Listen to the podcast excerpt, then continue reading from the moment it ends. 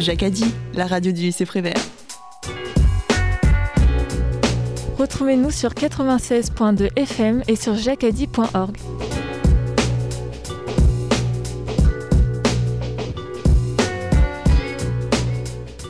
Les élèves de terminale spécialité HLP vont présenter une émission parodique, Moi et mon émoi philosophique. On se retrouve après cette demi-heure de bonne humeur.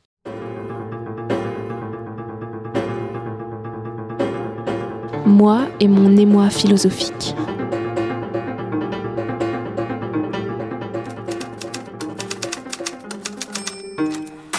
Bonjour et bienvenue, ici Charlotte Demorand, votre animatrice, et je vous propose de rester avec nous pour débattre sur la conception du moi. En effet, une étude de l'INSEE datant de 2022 fournit, des, des statistiques effrayantes sur le taux de suicide, la consommation d'antidépresseurs et la demande de suivi psychologique en constante augmentation. Le mal-être de la population française est alarmant. Cette étude nous incite à réfléchir sur les problèmes d'épanouissement personnel des individus et à nous demander ce qu'est devenu notre moi. Pour tenter de répondre à cette question, nous avons avec nous différents spécialistes. J'accueille donc M. Henri Lanvy, philosophe et professeur à la Sorbonne Nouvelle. Bonjour. Aussi auteur de La mécanique du moi. En cinq volumes. En cinq volumes. Cinq volumes. En cinq volumes. Nous avons Madame Stéphanie Lechemin, coach en développement personnel. Bonjour. Ayana, une jeune influenceuse. Salut mes petits chéris. Monsieur Robert Roufflot, littérateur et spécialiste de la période romantique. Bonjour. Et enfin, Madame Amélie Lucas, sociologue ayant participé à l'étude de l'INSEE sur le mal-être grandissant de la population dont nous allons parler tout de suite. Oui, bonjour. En effet, le mal-être de la population française grandit. Il y a à cela plusieurs causes. La crise sanitaire d'abord et la rupture de relations sociales. La solitude, donc, qui a augmenté. Les gens sont désorientés par la vie, ils perdent espoir, ils ont l'impression de ne plus rien maîtriser. Voici quelques chiffres. 80% de la population française est touchée par l'anxiété. 80% ont des idées suicidaires et 25% consultent des professionnels de santé mentale. On peut donc en conclure que le moi profond des individus est bouleversé, bien plus encore que leur surface.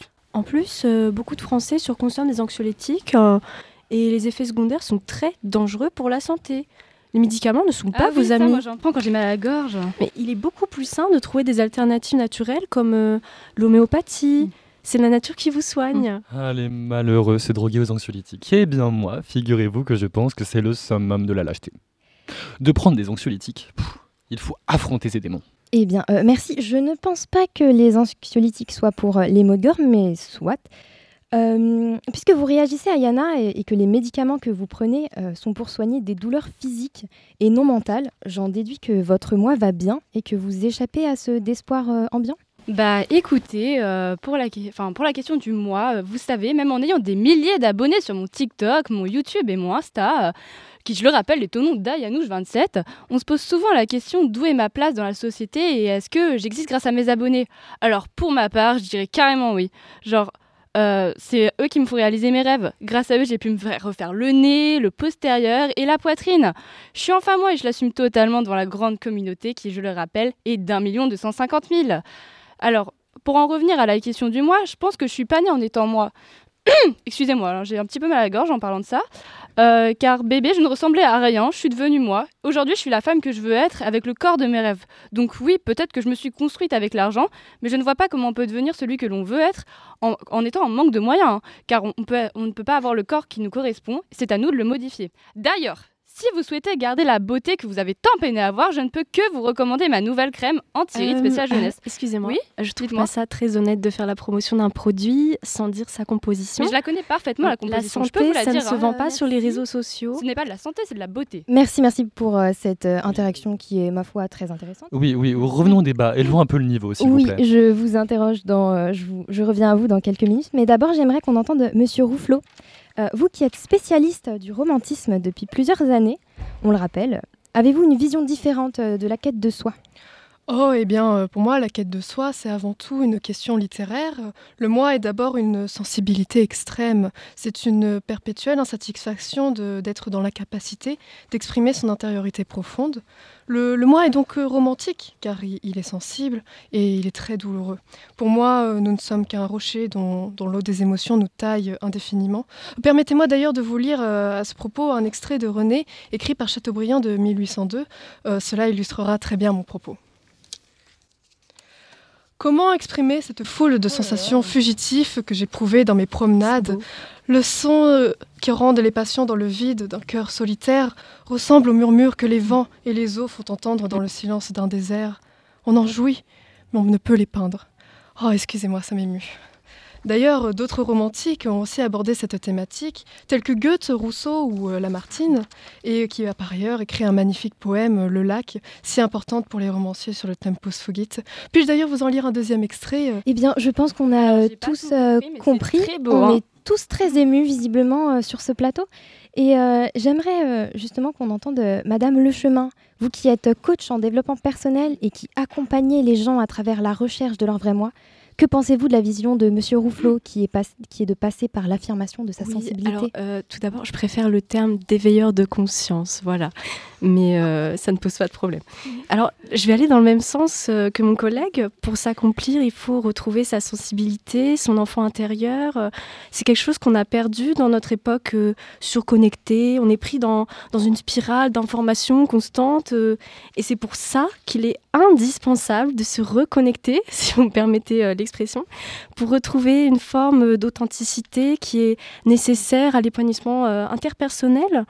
Vous savez, chaque heure passée à regarder des, des TikTok euh, nous éloigne de nous-mêmes et de nos objectifs d'être conscients et libres. C'est justement ce que j'explique de manière très très accessible dans mon podcast Reconnexion fait disponible sur toutes chose, vos hein. plateformes Mm. d'écoute. Excusez-moi. Merci, ce sont euh, des réflexions très intéressantes. Et euh, j'aimerais d'ailleurs qu'on entende l'avis de Madame Lucas sur cette question. Personnellement, je ne pense pas que le moi soit lié à la sensibilité. Le moi est le reflet des problèmes sociaux. Le moi est travaillé par nos rapports sociaux. Il n'est pas autonome dans la société. Il est pris dans la conscience collective. Le moi est le miroir des problèmes de la société. Il est étouffé par les contraintes sociales, que ce soit le travail, l'apparence ou encore nos revenus. Oui, alors certes, nous vivons avec les autres, mais nous avons besoin d'eux pour nous nourrir de leur énergie. Mais ce qui compte, c'est la manière dont notre cœur et notre esprit sont construits. Le grand Paolo Coelho a dit Notre vie est un voyage constant.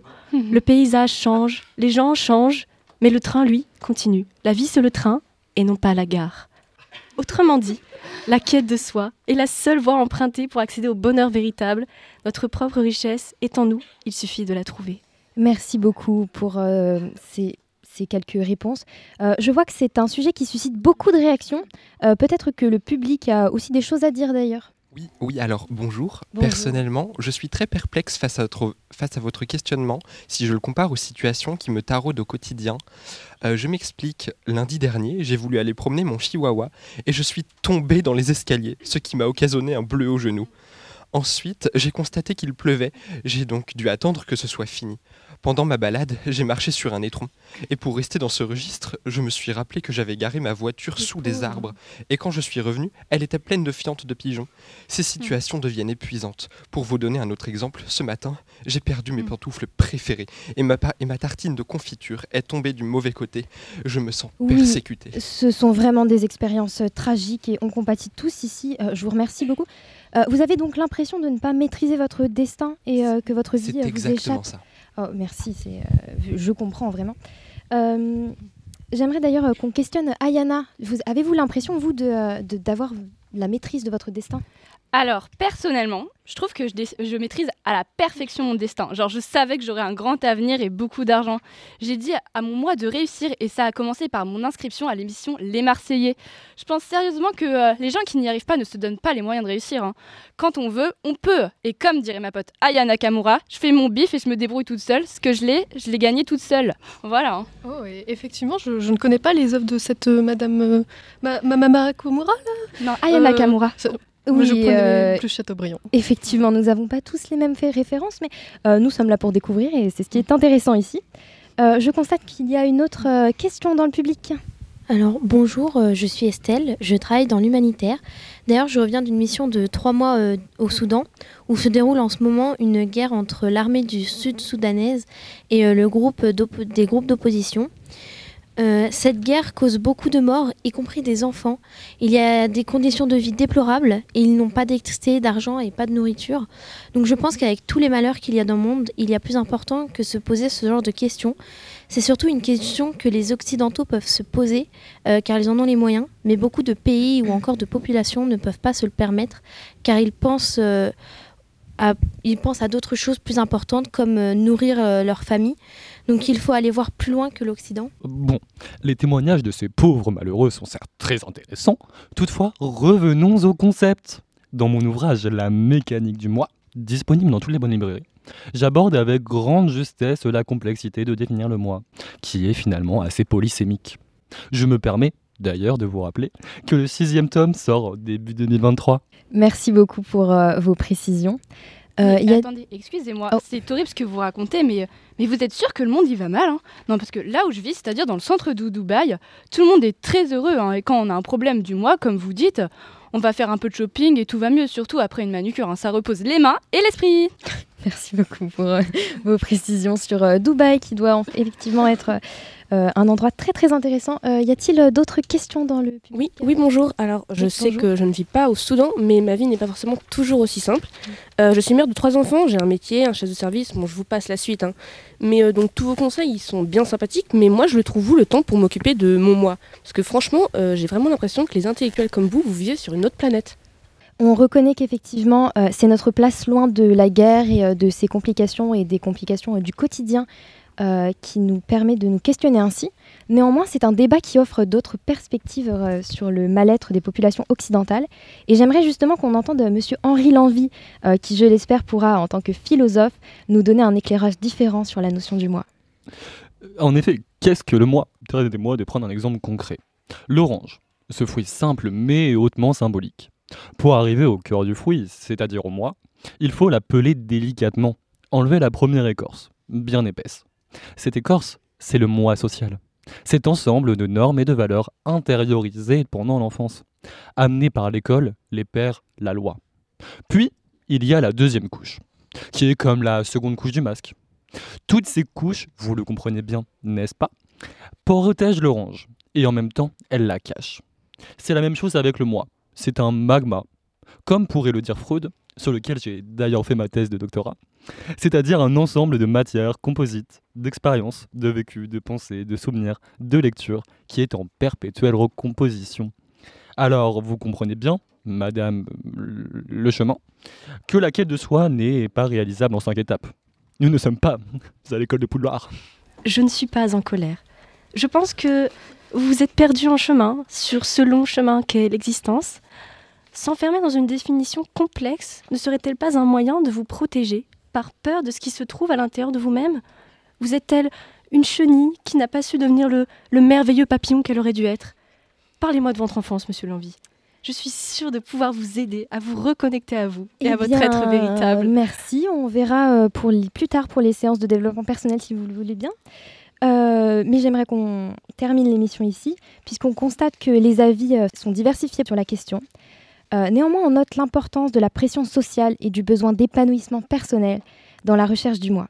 Cette quête est une question d'équilibre entre les environnements sociaux, le jugement d'autrui et nos propres envies personnelles.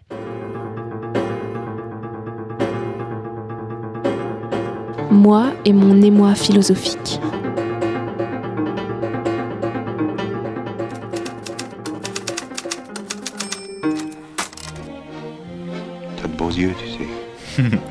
Merci Jacques pour le scénario de Quai des Brumes.